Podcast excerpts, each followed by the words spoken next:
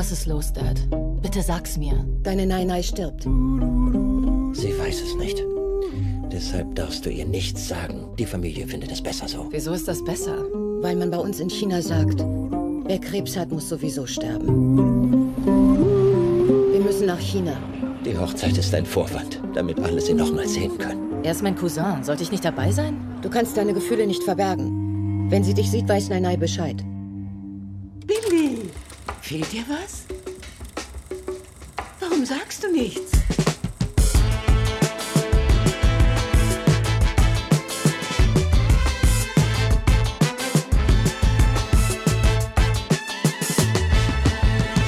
Ihr hört Shots, den kritischen Filmpodcast von Detektor FM. Heute mit Tifan Young. Hi. Lynn Hirse. Hallo. Und wir versuchen uns nichts anmerken zu lassen, denn äh, die Großmutter liegt im Sterben, aber niemand darf es ihr sagen. Zumindest erzählt Lulu Wang diese Geschichte zusammen mit der Rapperin Aquafina in der Hauptrolle in The Farewell, der nächste Woche in die Kinos kommt.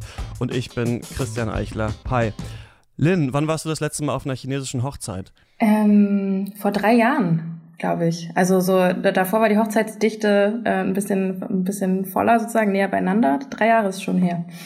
Ist es? Ich finde ja deutsche Hochzeiten oft sehr langweilig. Ist es ähm, bei chinesischen auch so? Weiß nicht, ob generell. Sie sind halt ganz anders. Deswegen ist vielleicht schön, wenn man so ein bisschen mal eine Abwechslung hat zwischen deutschen und chinesischen Hochzeiten. Ähm, es war, vielleicht ist es manchmal anders langweilig, weil es so andere Abläufe gibt, so wer wann mit wie viel Scheinwerferlicht und wie viel Prunk zu I will always love you einen Hotelflur entlang schreitet. Aber also ich fand spannend und das Essen ist sehr gut.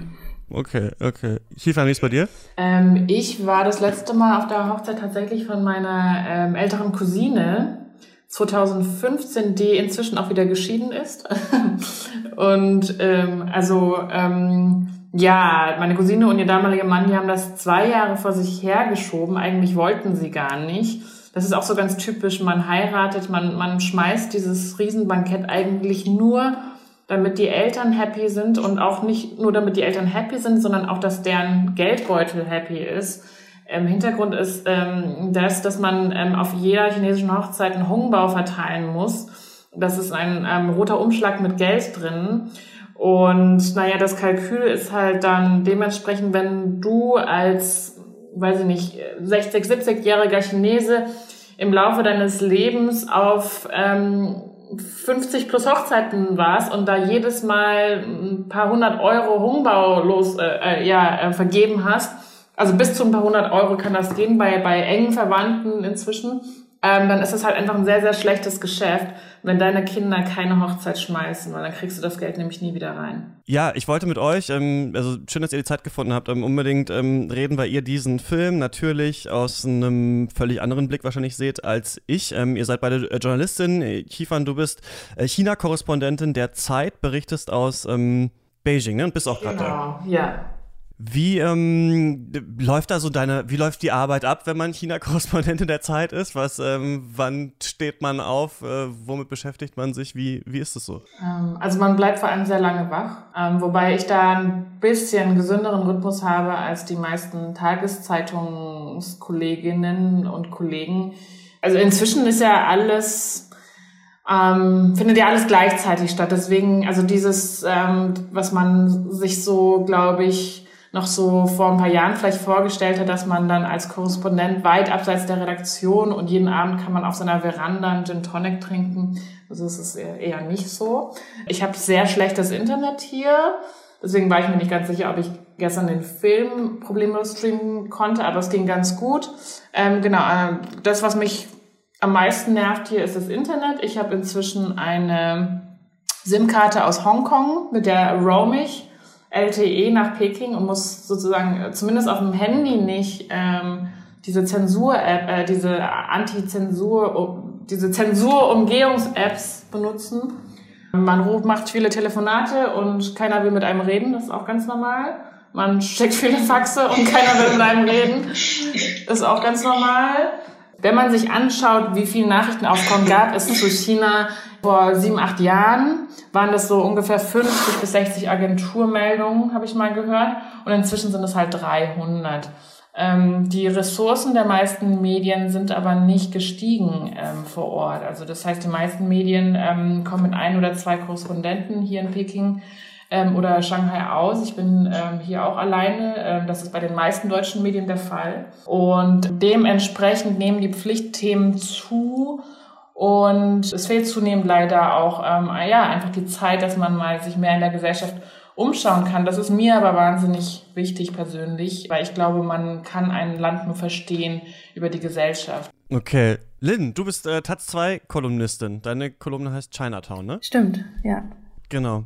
Was ähm, da wirfst du aber schon auch den Blick auf irgendwie auch andere Themen, ne? Und nicht nur diese hm, von Chiefan gerade besprochenen großen Narrative, die dauernd bemüht werden. Ja, das ist natürlich auch der Vorteil von der Kolumne, ne? Also dass man da einfach deutlich mehr Freiheit hat, selber Themen zu setzen, beziehungsweise dass ich nicht, dass niemand kommt und sagt, wir müssen aber heute unbedingt ähm, ähm, die großen politischen äh, Themen in China besprechen in der Kolumne. Das kann ich ja freier machen. Deswegen ja, das ist ähm, viel stärker motiviert von Anekdoten natürlich und von Dingen, die ich zuletzt erlebt habe oder die mich irgendwie beschäftigen, die irgendwie im Zusammenhang mit China und Deutschland oder mit chinesisch sein, irgendwie chinesisch sein in Deutschland, chinesischer Diaspora oder solchen Sachen zu tun haben, genau. Und du warst auch bei äh, ne? Oder bist du da noch? Was ist das genau? Ähm, ist ein Projekt, das ähm, von vier Studierenden der Freien Universität in Berlin gegründet worden ist. Ich glaube, ich darf jetzt nicht die falsche Jahreszahl sagen, ist eine Weile her, also irgendwie 2012 oder 11 oder so. Ähm, genau, und ich bin da 2013 dazu gestoßen und das ist im Prinzip so eine Community zum Austausch zwischen China, Hongkong, Taiwan interessierten Menschen und ähm, genau, in, in Deutschland. Ähm, mittlerweile ist es so, dass die meisten Leute, die Sinonerds machen, ähm, quer über den Globus verteilt sind, was aber, also was die Arbeit ein bisschen erschwert, weil das natürlich alles ehrenamtlich ist und äh, Koordinierung ist dann manchmal ein bisschen schwierig, aber toll ist, dass es vor Ort dann immer so kleine Gruppen gibt, wo sich Leute zusammenfinden, die irgendwie Bock haben, einfach nur über, über Themen zu quatschen, die mit China zu tun haben, ähm, bei einem Tee oder einem Kaffee oder einem Bier oder so, oder selber dann irgendwie auch mal einen Artikel für uns zu schreiben und so, genau. Wie kam es denn bei euch beiden, das würde mich interessieren, ihr beide ähm, chinesische Wurzeln, tatsächlich sich dann auch beruflich mit China zu beschäftigen? Das ist ja auch eine Entscheidung, die man erstmal ja irgendwie so treffen muss. Ich habe das gar nicht, also ich glaube, ich habe das nicht so bewusst entschieden, ehrlich gesagt. Ich musste, ich hatte da nicht so viel Weitblick in meiner biografischen Planung. Ich glaube, ich habe einfach nach dem, ich habe nach der Uni, nee, nach der Schule entschieden in Deutschland. Ähm, also ich bin nicht nicht wirklich richtig zweisprachig aufgewachsen in Deutschland. Also ich kann zwar jetzt ganz gut Chinesisch, aber ich habe sehr viel davon dann in China nach der nach meinem Schulabschluss gelernt, als ich da länger war.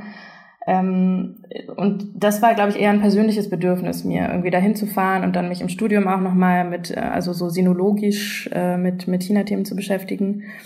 Ähm, und jetzt das Volontariat bei der Taz und jetzt irgendwie diese, die Redakteurinstelle, das ist ja gar nicht so sehr China fokussiert in erster Linie. Also es ist vor allem die Kolumne eben. Ähm, deswegen gab es da bei mir auf jeden Fall keine bewusste Entscheidung, ich muss unbedingt was mit China machen, obwohl das natürlich viele Leute gesagt haben und meinten, hier, mach mal Cash. Ich bin ja auch über äh, den Musikjournalismus überhaupt zum Schreiben gekommen. Also das war auch alles irgendwie gar nicht so offensichtlich von Anfang an.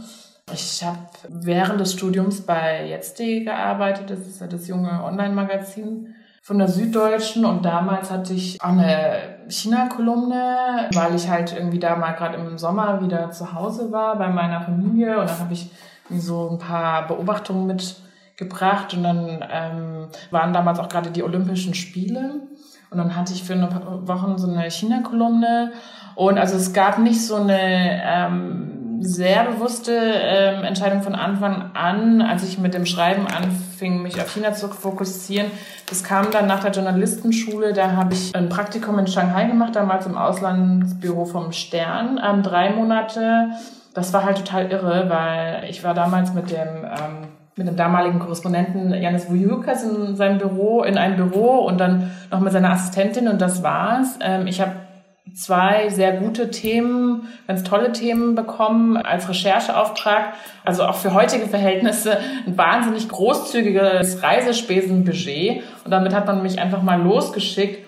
Und das war ganz toll. Ähm, das war auch eine Zeit, äh, in der Shanghai auch gerade so eine richtige ähm, Boomzeit erlebt hat. Ja, so ähm, wirklich, also nicht übertrieben, jeden zweiten Tag macht halt eine neue Bar auf da in dem Viertel und ähm, das war so ein bisschen, also das Flair ist leider komplett verloren gegangen. Das war halt echt so, haben viele gesagt, so, oh, es ist so ein Flair wie New York in den 80ern. Also du hast halt so viele verrückte Leute ge getroffen, so Musiker aus Kolumbien, irgendwelche Kleinkünstler aus Island, die da irgendwie ähm, ihre Projekte gemacht haben, Leute, die einfach hängen geblieben sind. Also eine total ähm, interessante Stadt mit sehr, sehr interessanten Leuten aus aller Welt. Und dann bin ich nach diesem Praktikum nach Deutschland wieder zurückgegangen, nach München. Und es war Winter und irgendwie war, fand ich das, weiß ich nicht. Also es war dann irgendwie, war irgendwie ziemlich schwierig, dann in so einen normalen Redaktionsalltag zurückzugehen, mit festen Zeiten und dann auch nicht mit diesem, mit dieser riesigen Spielwiese, ja. Also und damals war China echt noch so wie Wilder Westen in vielen Bereichen. Und dann habe ich mir halt gesagt, ja gut, ähm, zu verlieren habe ich nichts und dann bin ich einfach ähm, nach China gegangen. Die nächsten fünf Jahre frei. Das würde heute zum Beispiel auch nicht mehr so gehen, weil heute die Honorare viel schlechter sind, weil es viele Magazine, für die ich damals geschrieben habe, gar nicht mehr gibt und weil es heute auch rechtlich nicht mehr ohne weiteres möglich wäre, hier als Freie sich durchzuschlagen. Ja, sehr spannend. Lass uns mal einfach zum Film kommen. Ähm, er heißt The Farewell ähm, und ist von ähm, Lulu Wang. Die ist auch in äh, Beijing geboren und ihr Vater war äh, damals sogar Diplomat in der UdSSR. Ihre Mutter war äh, Kritikerin und Redakteurin bei der Beijing äh, Literary Gazette. Das ist sowas wie der New Yorker, hat äh, Wang gesagt. Und ähm, sie hat ein Jahr mit ihrer Großmutter in Changchun gelebt, ähm, in dem ja auch dieser Film dann äh, spielt. Denn das ist, das kann man schon sagen, ihre Geschichte eigentlich, die hier verfilmt wurde in The Farewell. Und ähm, die ist mit sechs Jahren dann nach Miami, hat da kreatives Schreiben in Boston studiert und dann 2014 ihren ersten Spielfilm gemacht. Posthumus heißt der, der heißt auf Deutsch Die Kunst des Liebens, ist so wie dieser, so wie dieses Buch von äh, Erich Fromm. Und darin geht es um einen Künstler, der fälschlicherweise für tot erklärt wird und äh, damit dann aber berühmt wird. Und ähm, wichtig ist noch ihr Kurzfilm Touch von 2015. Da geht es um einen älteren, eigentlich harmlosen chinesischen Mann, der aber einen US-amerikanischen Jungen in einem Badezimmer am Penis berührt und dann mit diesen Konsequenzen auch mit den rechtlichen klarkommen muss. Und es geht also bei Wang, kann man sagen, schon immer um Identität, um morbide Themen vielleicht auch, aber auch um so einen einfühlsamen anderen Blick auch in The Farewell. Und eine Sache muss man noch sagen: Lulu Wang ist mit Barry Jenkins verheiratet, der von Moonlight und Beale Street, Oscar, bester Film und so weiter. Ja, jemand, der auch für diversere Geschichten in Hollywood auf jeden Fall steht. Ähm, Lynn, kannst du sagen, worum es in dem Film geht? Ja, ähm, ich versuche das mal und hoffe, dass ich nichts vergesse. Genau, ähm, Aquafina spielt ja die Hauptrolle, äh, und zwar spielt die Billy, eine äh, junge Frau, die in New York aufgewachsen ist oder in New York lebt und Tochter chinesischer Einwanderer in New York ist ähm, die relativ regen Kontakt auch zu ihrer Großmutter nach China hat, ähm, eben nach Changchun, mit der ab und zu telefoniert. Ähm, und die ähm, geht an einem Tag irgendwie nach Hause zu ihren Eltern und ähm, dann gibt's die Ansage, ja, wir fahren jetzt irgendwie bald nach China, weil ähm, dein Cousin heiratet. Ähm, und Billy wundert sich und fragt sich irgendwie, okay, so plötzlich, warum heiratet der? Und dann stellt sich eben heraus, eigentlich geht es gar nicht darum, dass da, also soll geheiratet werden, aber an sich geht es nur darum, dass die Familie zusammengebracht werden soll, weil ähm, die Großmutter eine Krebsdiagnose bekommen hat und ähm, deswegen nicht mehr so lange zu leben hat. Ähm, der soll das aber nicht gesagt werden, ähm, weil alle der Überzeugung sind in der Familie, dass es ihr besser gehen wird und dass sie vielleicht auch bessere Chancen hat ähm, im Kampf gegen, also das heißt im Kampf, aber sozusagen mit dieser Krankheit, ähm, wenn man ihr nicht sagt, dass sie selbst todkrank ist. Ähm, das ist natürlich sehr bedrückend und dann fahren Biddy, ihre Eltern, ähm, und auch der Rest der Familie kommen eben alle in Changchun zusammen, um diese Hochzeit zu inszenieren und ähm, Zeit mit der Großmutter zu verbringen. Genau, und dieser Film zeigt übrigens auch, wie mächtig heutzutage Podcasts sind. When my grandmother was diagnosed with stage 4 lung cancer, she was given three months to live. She was 80 years old, and my family, for reasons I'll get into in a minute, decided not to tell her. I was totally against this. When I heard the news, I wanted to talk with my grandmother, comfort her. I wanted to grieve with her in the way that seems natural when someone you love is dying. But my mom, she's the one who called me to give me the bad news, quickly informed me that what I wanted, that what I thought was the right thing to do, would not be permitted, and that I would have no say in the matter. I was stunned. Das ist nämlich Lulu Wang in der Episode What You Don't Know in einem der berühmtesten Podcasts der Welt, nämlich This American Life, denn sie hat diesen Film, The Farewell, sehr lange versucht zu machen und niemand wollte den verfilmen und irgendwann hat dann ähm, This American Life angeklopft und sie gefragt, hat sie nicht irgendein Thema, nicht irgendeine Story, die sie da vielleicht mal umsetzen möchte und hat dann eben selbst diese Geschichte aus The Farewell da ähm, erzählt und dann hat es 24 Stunden gedauert und mehrere Studios haben bei ihr angerufen und gesagt, wir wollen diesen Film unbedingt machen. Dann ist er auf dem Sundance gelaufen. Netflix hat wohl auch sehr, sehr hoch viel mehr geboten als A24, wo der Film jetzt, ähm, die den Film jetzt rausbringen. Aber ähm, Wang hat selber gesagt, sie möchte, dass der im Kino gezeigt wird, damit auch Familien den zusammen schauen können und so weiter. Aber es ist ganz interessant, dass dieser Film ohne einen Podcast vielleicht auch gar nicht ähm, entstanden wäre.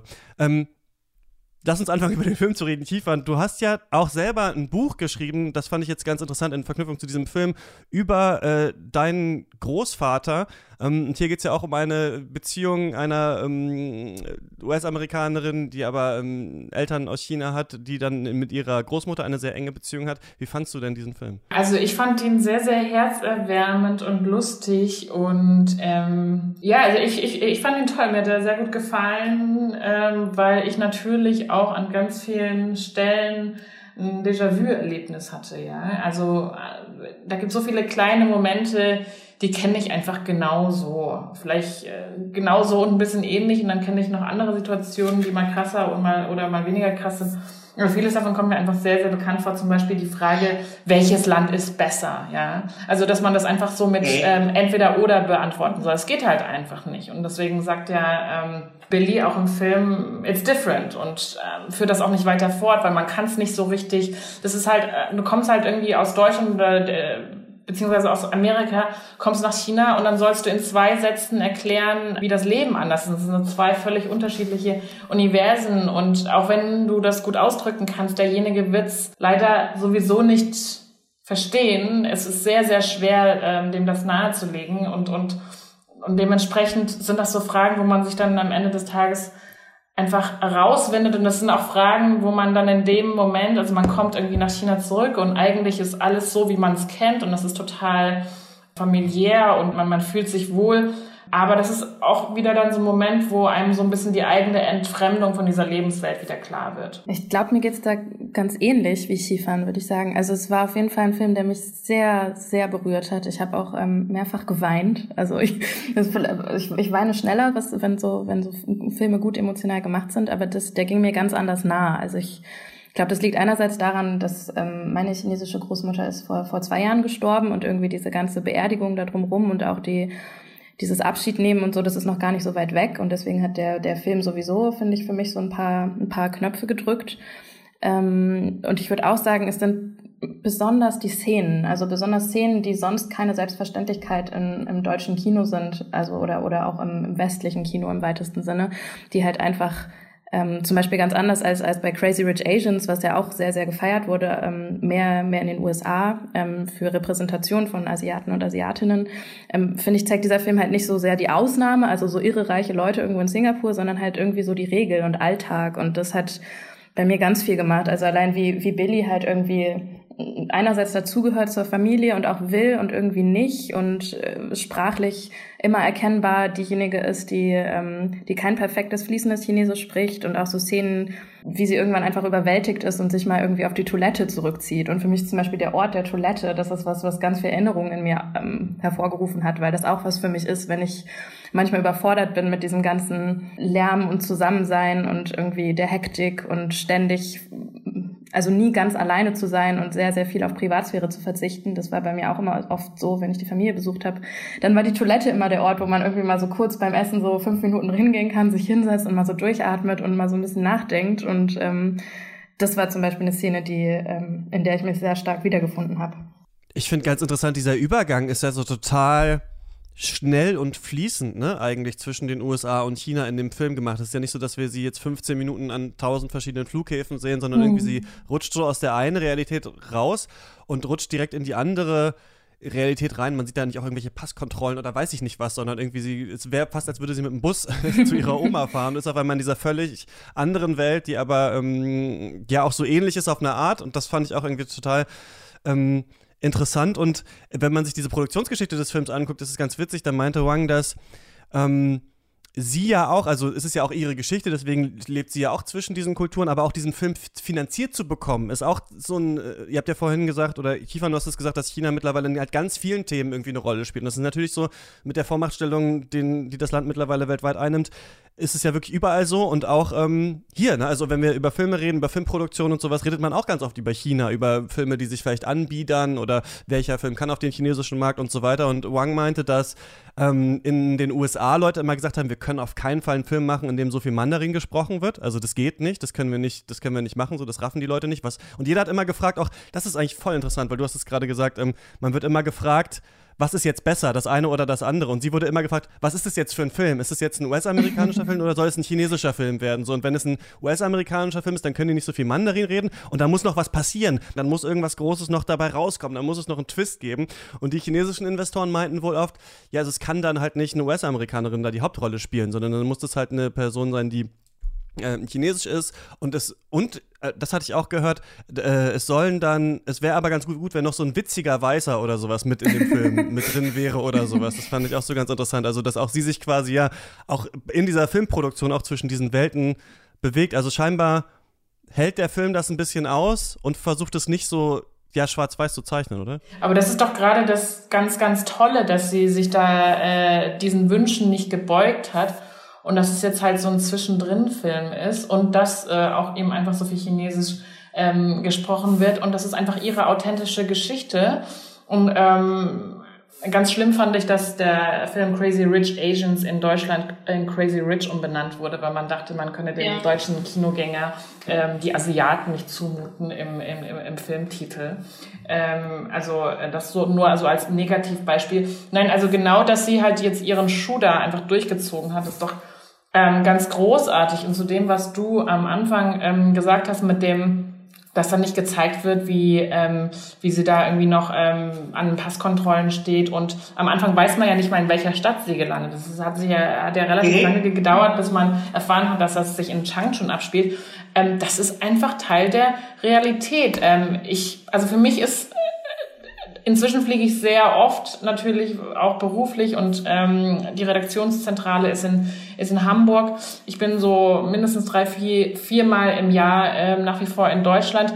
Aber auch in den letzten Jahren, ähm, ich bin halt immer zwischen, ähm, ich, ich, ich bewege mich halt immer irgendwie zwischen äh, China und Deutschland hin und her. Es ist wahnsinnig schlecht für meinen äh, CO2-Abdruck. Aber ganz abgesehen davon ist das, ist das wirklich so. Du, es dauert ja nur zehn Stunden. Das ist nicht länger als eine Autofahrt von Hamburg nach, ähm, nach Italien oder so. Bis zehn Stunden im Flieger und dann bist du halt am anderen Ende der Welt. Und das ist, ähm, Erstmal, also ich bin, habe die Strecke erst äh, erstmalig gemacht, als ich vier war. Natürlich ist das wow, das ist eine halbe Weltreise und so. Aber wenn man es halt irgendwann oft genug macht, dann ist das so wie Busfahren. Dann kommst du da halt einfach an. Und dann bist du halt einfach zack im, in, im, im anderen Universum, aber das Leben geht weiter und das ist irgendwie genauso normal wie, wie, wie das andere zweite Leben, was du hast. Ja, und ich finde auch super stark, dass das dadurch sozusagen wirklich, also dass es weggeht von diesem, oh Gott, China ist total weit weg weil ist es nämlich natürlich in dieser Erzählung überhaupt nicht. Und also China ist ja sogar da im Alltag von Billy, wenn sie in New York durch die Straßen geht und irgendwie mit ihrer, mit ihrer Nein, Nein, mit ihrer Oma äh, telefoniert. So, und ich, ich glaube, diesen Zweck erfüllt ja dieses Mittel auch zu, zu zeigen, es ist keine lange Reise, weil eigentlich ist, ist die Verknüpfung schon längst gegeben. Und das ist ja, das ist ja die äh, Lebensrealität von so vielen Millionen Menschen auf dieser Welt, ja, dass die Verwandten am anderen äh, Ende der Welt sitzen. Aber das, weil, weil, weil man ja in dem jeweiligen Land immer die Minderheit ist, wird das halt in der Mainstream-Kultur nicht repräsentiert. Aber das ist inzwischen so normal und dass es so lange dauert, bis solche Filme inzwischen den Weg in den Mainstream finden ist schade, aber zum Glück passiert das jetzt. Ich finde interessant, dass der Film das ethisch so aushält, diesen Konflikt, in dem sie sich befindet, ne? Weil ähm, Lulu Wang selber auch ja in diesem Konflikt war. Also man soll es der Großmutter nicht sagen. Ich hatte jetzt auch noch tatsächlich gelesen, dass es, ich weiß nicht, vielleicht könnt ihr mich da korrigieren, dass es wirklich so ist, dass bei älteren äh, Menschen in China die Diagnosen oft den Familien, also Mitgliedern erstmal gegeben werden. Ist das so? Ich kann da, ich, also ich weiß, ich weiß ehrlich gesagt nicht, ob das allgemein so ist, aber dieses, dieses sag's ihr nicht, ähm, das ist auf jeden Fall ein Satz, der, der mich mein, mein Leben lang immer schon begleitet hat. Also und was auch ein Konflikt ist, was du sagst, mit aushalten müssen. Ne? Also ich glaube, mich hat das nicht so überrascht, dass der Film das aushält, weil das für mich eine Realität ist, schon ganz, ganz lange, dass Menschen das aushalten. Also dass es diesen Konflikt gibt zwischen was sagt man und was sagt man nicht und auch bei so ernsten Dingen wie Krankheit, ähm, dass das ähm, was, was in meiner Familie auch schon so vorgekommen ist, ähm, tatsächlich zum Beispiel auch bei Krebserkrankungen. Und ähm, was ich ganz schwer zu verhandeln finde, wenn man halt hier natürlich in Deutschland mit einem ganz anderen, einer ganz anderen Vorstellung dazu aufwächst. Ähm, ja, ich weiß nicht, ob das allgemein äh, in China in, in China tatsächlich so funktioniert mit den Ärzten und Ärztinnen. Ich kann es mir aber gut vorstellen. Ja. Ähm, ich, mir ist sowas noch nicht zu Ohren gekommen, deswegen kann ich auf die Frage auch nicht ähm, allzu viel sagen. Aber dass der Film da uneindeutig bleibt, auch in seiner Bewertung, finde ich eine Stärke. Ja, also ich glaube, ähm, es ist die Frage, wie du es persönlich machen würdest. Ich fände das nicht so toll, wenn ich nicht wüsste, dass ich Krebs hätte. Aber ja, es gibt ja auch Momente in diesem Film, wo man das dann nachvollziehen kann, warum die das so machen. Ähm, ja, ich finde es ich find's, find's gut, dass sie das eigentlich nicht ähm, auflöst. Lulu Wang hat auch in einem Interview gesagt, dass äh, sie erst nicht Aquafina als Hauptrolle wollte in dem Film. Also jemand hat ihr das vorgeschlagen und dann gesagt, ja, warum, warum nehmen wir nicht Aquafina? Und sie meinte, hä, die, die My Vag gerappt hat, soll mich spielen in diesem Film. Bist du sie? Hast du das Skript gelesen? Weißt du, was wir hier für einen Film äh, gerade versuchen zu machen? Und dann hat sie aber ge gemerkt, und das fand ich total interessant an ihrer Aussage, dass Aquafina ja eigentlich so brachial oft ist in vielem, das sie macht, aber sich so für den Film zurücknehmen muss. Genauso wie sich diese Rolle auch eben zurücknehmen muss und die ganze Zeit so unter der Oberfläche köchelt. Also eigentlich was sagen will und eigentlich denkt, ey, das, das läuft ja alles nicht so richtig, wie ich mir das vorstelle, aber ich kann eigentlich nicht sagen. Und der Film, genau, macht es dann nicht so wie viele andere äh, Oscar-Filme oder weiß ich nicht, was ist am Ende, brüllen sich die Leute nochmal richtig krass an und dann werfen sich gegenseitig 120 Sachen vor. Da gibt es natürlich so ein paar kleine, feine Szenen, aber aber es ist nicht so, dass das alles hier nochmal in einer großen Konfrontation endet, sondern es muss irgendwie ausgehalten werden. Das fand ich auch tatsächlich nochmal sehr, sehr stark an dem Film. Ja. Ich glaube, ich finde ziemlich stark, dass das ein, ein, sehr, sehr ruhiger Film ist. Also eben auch als Kontrast zu dem, was du gerade gesagt hast, mit es gibt am Ende keine große Explosion und irgendwie großes Geschrei und so und es gibt so viel Konflikt und für mich war der Moment des Aushaltens das, was sich am prägnantesten fast durch diesen Film gezogen hat und das fand ich ähm, das geht halt auf eine Art und Weise nahe, die, glaube ich, also natürlich ganz stark berührt, wenn man selber diese Situation kennt, ähm, weil man sich identifizieren kann mit Billy, was ich sagen würde, was ich sonst mit sehr, sehr wenigen ähm, ähm, Charakteren auf diese Art und Weise so intensiv gefühlt habe. Ähm, aber aber es, es funktioniert auch, wenn man, wenn man, glaube ich, einfach zusieht und sich nicht, also nicht, sich nicht so stark in der Rolle von Billy sieht. Also dass man merkt, dass so viel, was nicht gesagt wird, ähm, und nicht nur, nicht nur, dass die Großmutter ähm, an Krebs erkrankt ist und stirbt. Also es, es gibt vieles, was nicht ausgesprochen wird. Es gibt vieles, was verhandelt werden muss ähm, für Billy, die halt irgendwie so, die halt zwischendrin steht und die sich selber überlegt, wo ist sie selber gerade im Leben, was was hat sie für Ansprüche an sich selbst, was schafft sie mit ihrer, ihrer Karriere oder nicht, was wünscht sich die Großmutter. Also es geht ja einem Moment dann auch darum, dass die sagt, dass die Großmutter sucht ja immer so ganz süß nach einem, nach einem Ehepartner für Billy ähm, und hat schon auch ein Interesse daran, so dass es ihrer Enkelin, dass es ihr gut geht und dass, dass für die gesorgt wird und ähm, ähm dass sie, dass sie in eine sichere Ehe oder eine sichere Beziehung kommt. So, dann geht es auch um diese Spannung zwischen ihr und den Eltern. Also ich finde, es sind ganz viele Aushalten-Momente die ich sehr, sehr beeindruckend fand. Was ich an, an, an der Figur Billy beeindruckend finde, weil ich habe das dann, also ähm, weil ich ja so viele Situationen kenne, habe ich das dann natürlich so mit meinem eigenen, äh, mit meinen eigenen Erfahrungen verglichen. Und da ist mir aufgefallen, dass sie ja ähm, trotz, ähm, also ihr Chinesisch ist eher muss man ehrlich sagen, nicht so wahnsinnig gut. Und, und, und, und obwohl sie ähm, da sprachlich auch oft Schwierigkeiten, ich finde, sie ist total, sie wirkt so hundertprozentig integriert und so fremdelt eigentlich sehr wenig und sie ist auch sehr, sehr engagiert. Sie macht auch fast alles mit, ja, geht auch auf die Bühne und hält da ihre Rede. Und da muss ich sagen, da war ich ähm, viel, viel bockiger. Ähm, da habe ich schon auch in China oft raushängen lassen, dass ich ähm, diese, dass ich von diesen Regeln ausgenommen bin und dass ich da nicht mehr mitspielen muss.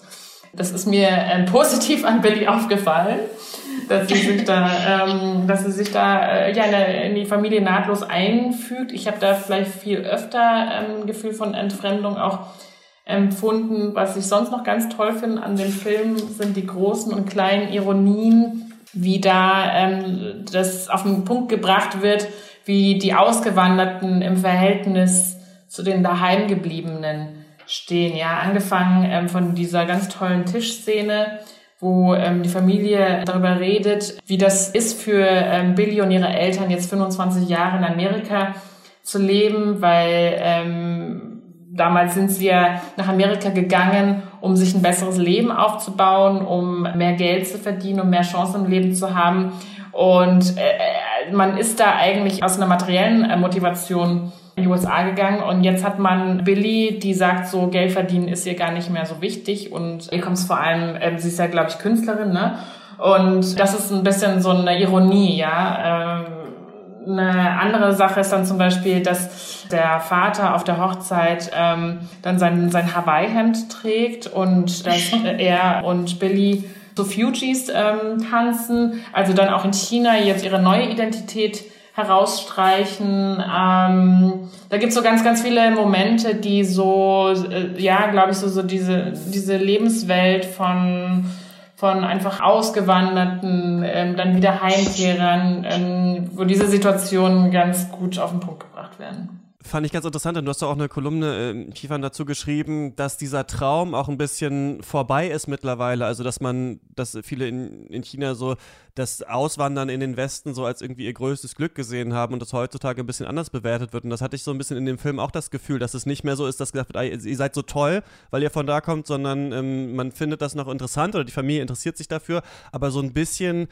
gehört dieser Traum auch der Vergangenheit an. Also der materielle Unterschied ist halt nicht mehr so enorm, ja. Also ähm, als meine Eltern Ende der 80er ausgewandert sind, die haben es nicht fassen können, dass die Deutschen ähm, einfach Sperrmüll, also Dinge, die man auch benutzen kann, noch auf, auf die Straße ähm, gestellt haben, auch noch Fernsehen, die man benutzen kann, ähm, weil meine Eltern hatten ja halt in China nur ein Fahrrad. Ähm, äh, eine Nähmaschine und ein Radio so, ne? Und ähm, deswegen war das schon so, dass man Ende der 80er, Anfang der 90er war halt jeder Deutsche per se erstmal reich. Und dieses extreme Gefälle gibt's halt jetzt nicht mehr. Ich meine, meine Verwandten, die fahren jetzt auch VW ähm, inzwischen und können sich auch Auslandsreisen leisten. Also rein aus materiellen Gründen muss man nicht mehr auswandern. Aber es gibt trotzdem auch in den letzten Jahren auch gerade in der Mittelschicht wieder teilweise mehr Menschen, die auswandern wollen, dann teilweise doch auch aus politischen Gründen, teilweise aus Gründen der Sicherheit. Ähm, ja, das, da geht es nicht so sehr um materielle Sicherheit, sondern einfach so ein Gefühl, ähm, also dass, dass du in diesem System am Ende des Tages, du kannst noch so viel Geld verdienen, kannst noch so viele Häuser haben, aber es kann dir theoretisch in jedem Moment genommen werden. Ja, man kann sich seines, seines Lebens nie so hundertprozentig sicher sein. Und da kenne ich schon auch einige, die nach wie vor auswandern wollen. Was mich noch interessieren würde, ist, ähm, mm, und das hat ja auch was mit eurem Journalismus zu tun, dass dieser Film hält vieles aus. Es geht ums Aushalten, es geht nicht um so eine krasse Schwarz- und Weiß-Zeichnung. Der Film ist nicht, ne, man würde das normalerweise, hat man sowas Culture Clash-Komödie genannt und der Film macht halt was völlig anderes, auch in diesen ruhigen, sehr weichen, sehr schönen Bildern trotzdem ist es ja dann oft so, wenn es dann mal einen Film gibt, der hier zum Beispiel hauptsächlich ähm, chinesisch oder US-chinesisch besetzt ist, dass man dann sagt, ja, aber warum ist jetzt hier nicht XY drin und warum ist jetzt hier zum Beispiel keine Kritik an äh, China drin und so weiter. Und das ist ja was, ähm, zum Beispiel Lynn, du hast ja auch darüber geschrieben, dass ganz oft Leute dich ansprechen, wenn es um China geht. Also mit so einem Interesse, aber auch mit dieser Abhakliste, die man im Hintergrund hat, was ist mit dem Überwachungssystem, was ist mit den Menschenrechten mhm. und so weiter. Habt ihr das Gefühl, quasi so das politische Statement. Also ich könnte mir vorstellen, dass manche diesem Film vorwerfen, dass er politisch dann doch zu zahnlos ist, weil er sich halt, so, weil er sagt, ja, ähm, vielleicht würden manche sagen, es ist kulturrelativistisch, ja, jeder kann es halt so machen, wie er will. Und sie steht halt zwischen diesen beiden Kulturen. Und aus den USA denkt man eben, ist es so. Und aus China denkt man eben, ist es so. Und da gibt es keine richtige Lösung für, was ja vielleicht auch stimmt für ein richtiges Leben, aber vom Kino erwarten sich die Leute ja dann doch oft nochmal so einen Satz, nee, so wäre es eigentlich ähm, besser gewesen. Denkt ihr, dass der Film also was würdet ihr gegen diesen Vorwurf sagen, dass das hier vielleicht ein bisschen zahnlos ist und der, der Film sagt, ja, das ist schon alles okay, jeder kann so machen, wie er will? Ähm, äh, also ich, für mich ist das einfach kein in erster Linie politischer Film und natürlich kann man immer sagen, das Private ist auch politisch, ist es auch und natürlich werden da auch im Kleinen, was Schiefan ja auch schon erzählt hat, politische Dinge angesprochen und erzählt, aber äh, also für mich ist die Frage bei, bei einem Film wie The Farewell eher, wer ist, wer ist hauptsächlich Adressatinnen von diesem Film. Und natürlich weiß ich nicht, was sich Lulu Wang sozusagen gedacht hat, wen genau sie ansprechen will. Aber offensichtlich ist es für mich so, dass es eben genau genau die sind, die, was, was Stefan vorhin beschrieben hat, diese Menschen, die zwischen A und B leben, was inzwischen eine riesengroße Normalität für so, so viele Menschen auf der Welt ist. Und ich glaube nicht, dass äh, die diese politische Ebene vermissen würden. Also das ist eben kein, das ist eben kein Film über China, bei dem es darum geht, politische Missstände aufzuzeigen, sondern das ist eine, eine Familiengeschichte und eine, eine, naja, Culture Clash Geschichte, aber eben ohne den großen Clash so, also beziehungsweise dem Clash im, im Kleinen, in, in vielen Details, die eben nicht das große Bam braucht. Also ich finde, der Film macht nachdenklich genug und alles, was man politisch sozusagen da rausziehen will, kann man danach als Zuschauerin, finde ich, ganz großartig auch noch rausziehen und in Diskussionen besprechen. Für, also meiner Meinung nach, ich, ich würde dann immer sagen, das, das ist nichts, was dieser Film leisten muss und ich glaube auch nichts, was der Film sich von vornherein auf die Fahnen geschrieben hat, was er ähm, tun möchte. Ich glaube auch, dass man nicht von jedem China-Film erwarten muss, dass ähm, da die große politische Kritik geäußert wird. Ich weiß ja nicht, ob wir das von jedem deutschen Film erwarten, dass da sofort irgendwie ähm, die, ganze deutsche Gesellschaftskritik auch noch ähm, und Kritik an den Missständen in Deutschland mit, mitverhandelt werden muss. Ähm, komischerweise ist es etwas, was man, ähm, Anspruch, den man an fast jeden China-Roman, fast jeden China-Film stellt. Das ist ein bisschen Schade insofern, ähm, dass man das Gefühl hat, okay, wenn da jetzt nicht die Menschenrechte angesprochen werden, dann hat das alles andere, hat dieser Alltag keine Daseinsberechtigung. Und das finde ich problematisch, diese Denkweise, weil auch das Private ist politisch und die Politik in China wird repressiver. Ähm, die Situation hier ist schwieriger auszuhalten. Es gibt mehr Menschen, die darunter leiden. Trotzdem hat dieser, hat, hat dieser andere Teil eben auch seine Daseinsberechtigung. Und ich hatte neulich selber auf einer Recherche so einen ganz, ganz skurrilen Moment.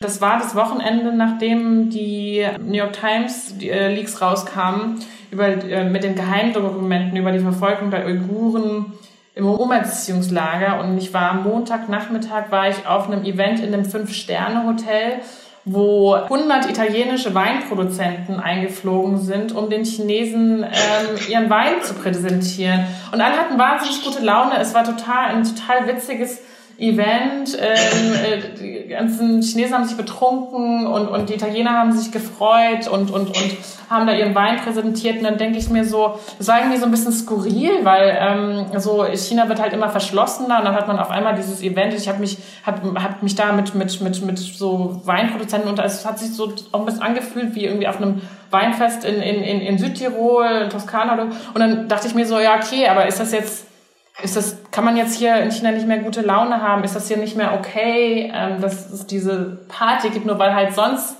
so viel passiert und weil Hongkong gerade ähm, Hunderttausende demonstrieren. Das passiert halt alles gleichzeitig und es ist auch okay, dass es gleichzeitig passiert. Ähm, ich glaube, das muss man tatsächlich auch aushalten und es ist, ähm, glaube ich, nicht damit gesagt, dass man ähm, in Peking oder in Shanghai oder in Chengdu, dass die Leute nicht mehr Freude am Leben haben dürfen weil es woanders eben gerade sehr schwierig ist. Ich vermute noch einen anderen Grund, warum die Politik da nicht explizit angesprochen wird. Und ich kann den Grund, glaube ich, nachvollziehen. Wenn es denn ein Film wäre, in dem explizit Kritik an den politischen Verhältnissen in China geäußert worden wäre, dann dürfte er in China womöglich nicht gezeigt werden oder dürfte er in China ziemlich sicher nicht gezeigt werden. Dann hätte man vielleicht einen Film, wo dann die Kritiker sagen würden, ja, ja, ganz toll. Und da hat mal ähm, die amerikanisch-chinesische Regisseurin hat da auf den Putz gehauen und ganz klar irgendwie Stellung bezogen. Aber dann könnten so viele Chinesen den Film nicht sehen. Und der Film, was den ja so ausmacht, ist ja gerade, dass er diese Alltagswelten verbindet, dass er halt äh, so, ja, dass er, dass er halt eben diese, diese Brücken baut vom einen Alltag in den anderen und das über so viele Zeitzonen hinweg in, in einer Zeit, wo alle irgendwie gerade von kaltem Krieg und Decoupling sprechen, ist das eine, schon eine ganz, ganz große Stärke. Und ich glaube, dann nicht über Politik zu reden, damit der Film in beiden Ländern gezeigt werden kann, ist ein Kompromiss, den ich in dem Fall ähm, okay finde. Ja, laut eigener Aussage ähm, hat Lulu Wang auch gesagt, dass sie überlegt haben, also sie wollten auch chinesische Förderungen bekommen und den Film auch in China zeigen dürfen, gerade weil es so eine Geschichte dazwischen auch ist. Und ähm, sie haben dann wohl, hat sie gesagt, überlegt, ähm, würden wir uns da reinreden lassen äh, von der Zensur, was würden wir kürzen, würden wir, wenn, würden wir einen Shot ändern vielleicht, wenn, wenn das gewollt wurde. Und da meinte sie, nee, ich würde gar nichts ändern und haben es dann irgendwie geschafft. Aber vielleicht eben hat sich das schon vorher so angeboten, äh, dass die Story eh schon so war, dass sie das nicht so explizit politisch vielleicht machen wollte. Implizit ist da bestimmt ganz viel drin. Ähm, ja, mir ist nach einem Jahr, den wir diesen Podcast machen, äh, Shots eingefallen, dass wir ja bei Detektor FM ja äh, Musik in Podcasts spielen dürfen. Und deshalb freue ich mich sehr, dass ähm, ich ähm, wirklich einen meiner Songs des Jahres jetzt mal spielen kann. Das ist das Leonard Cohen Cover Come Healing von Elena Boynton, das auch am Ende von äh, The Farewell vorkommt. Ein wunderschöner äh, Song, falls euch die Stimme übrigens bekannt vorkommt. Die war auch bei Django Unchained im Song Freedom zu hören. Und danach gibt's unser Fazit. all the brokenness and bring it to me now. The fragrance of those promises you never dared to vow. The splinters that you carry, the cross you left behind.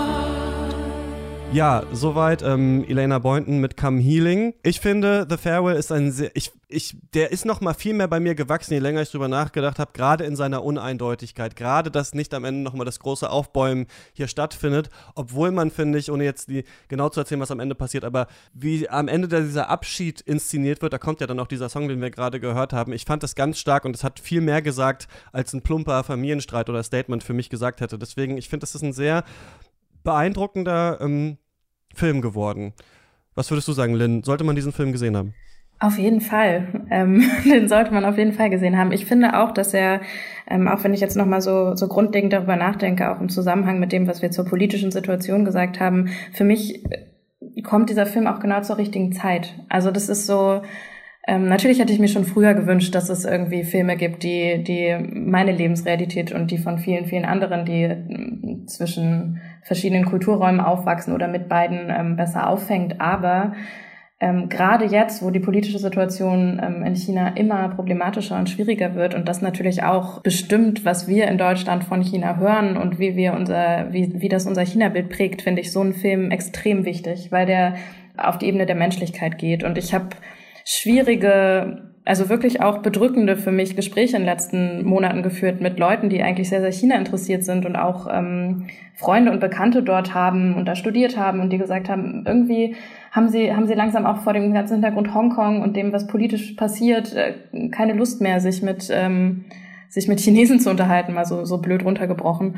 Und das fand ich so schwierig und problematisch. Und ich glaube, gerade deswegen ist The Farewell so wichtig, weil es zeigt, dass da ähm, dass natürlich menschlich Dinge passieren, die uns alle, die uns alle einen, auch wenn die Nuancen unterschiedlich sind und wenn man hier vielleicht nicht sagen würde, wir verheimlichen der Großmutter die, die Krebserkrankung.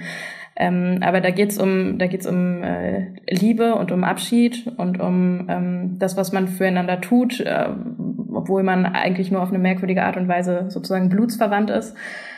Ähm, und das sind alles Dinge, zu denen man, glaube ich, auch Beziehungen und Nähe aufbauen kann, wenn man jetzt keine chinesische Familie hat. Und deswegen würde ich sagen, das ist nicht nur ein Film, der ganz stark für die Community ist und ganz stark für ähm, Menschen, die sich identifizieren können, mit Billy zum Beispiel, sondern das ist auch ein Film, den, den ihr gerne mit all euren Allmann-Freunden gucken solltet.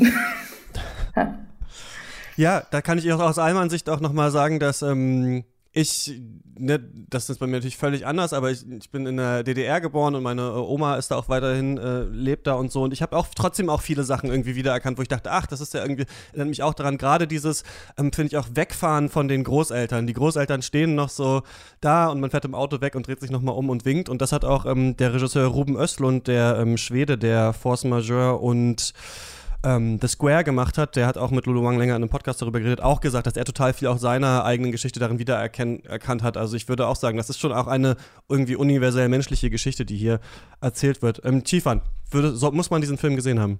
Absolut. Ich kann euch beiden eigentlich nur äh, zustimmen und gar nicht mehr so viel mehr hinzufügen, weil ihr das alles wunderbar zusammengefasst habt. Also ich finde den Film wohltuend, gerade in seiner Normalität, ja. Ähm, Gerade weil das jetzt nicht die allerkrasseste Geschichte ist über, ähm, weiß ich nicht, jetzt ein Dorf von Leberkranken oder weil es halt diesen verbindenden Alltag zeigt. Ich glaube auch, dass er so als ähm, für, für Menschen, die vielleicht sich noch nicht so viel mit China auseinandergesetzt haben, das ist ein guter Entry-Level-Film, ja. Man muss ja nicht irgendwie gleich mit den Hardcore ähm, Arthouse-Schinken da anfangen, ähm, sondern genau, das ist ein Film für die ganze Familie. Sozusagen. Alles klar. The Farewell. Erst ab nächster Woche äh, in den deutschen Kinos, aber dann auf jeden Fall äh, reingehen. Was ist der letzte gute Film, den ihr beide gesehen habt, der nicht The Farewell ist? hm.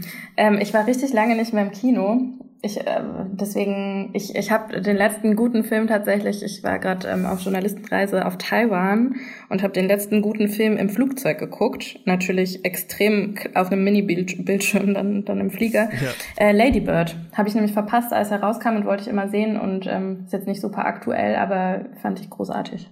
Chiefan, wie ist bei dir letzter guter Film? Tatsächlich äh, American Factory, die Netflix, erste Netflix-Produktion von den Obamas, wo es darum geht, was passiert, wenn ein chinesischer Unternehmer eine äh, marode äh, amerikanische Fabrik in Ohio aufkauft, die zuvor pleite gegangen ist. Die Regisseure haben einen unglaublich nahen Blick auf die Geschehnisse in dieser ähm, Fabrik werfen können, über drei Jahre, glaube ich. Und ähm, ich habe gelesen, also wahnsinnig viele Drehstunden, die kommen dem so nahe, wie es, wie ich es mir wünschen würde, jemals in einer Reportage an, an, an ein Thema nah ranzukommen.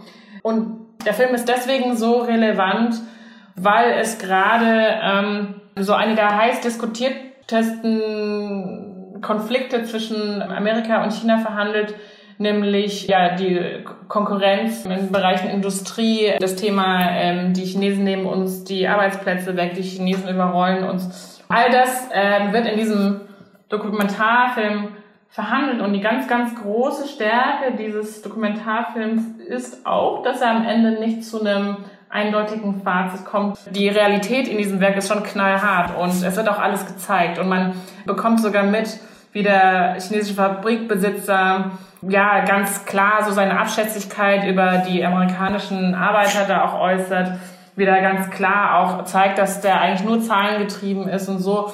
Und trotzdem kann man nach diesem Film auch die chinesische Seite äh, besser verstehen. Kann man auch verstehen, was die Chinesen antreibt, eben da so viele Überstunden zu machen. Dieser Film ist, schafft es ähnlich wie The Farewell einfach ganz, ganz nah an die Realität zu kommen und die Widersprüche, die Konflikte aufzuzeigen, aber sie irgendwo auszuhalten und ähm, einfach un unglaublich viele Grautöne, Nuancen zu zeigen, die normalerweise in der gängigen Berichterstattung gar nicht möglich sind, in, in der gängigen, in den gängigen Debatten auch nicht vorkommen. Ja, und das, also das, das sind zwei wirklich ähm, große Highlights dieses Jahr, finde ich. An American Factory gibt's auf Netflix. Ähm, Kiefer und Lynn, vielen Dank, dass ihr mit mir über The Farewell geredet habt. Sehr gern, danke für die Einladung. Danke, Christian. Und ähm, ja, ihr könnt uns folgen. Chiefan arbeitet äh, für die Zeit. At Young Chiefan heißt sie auf Twitter. Als die Karpfen fliegen lernt in China am Beispiel meiner Familie ist ihr Buch. Gibt's auch.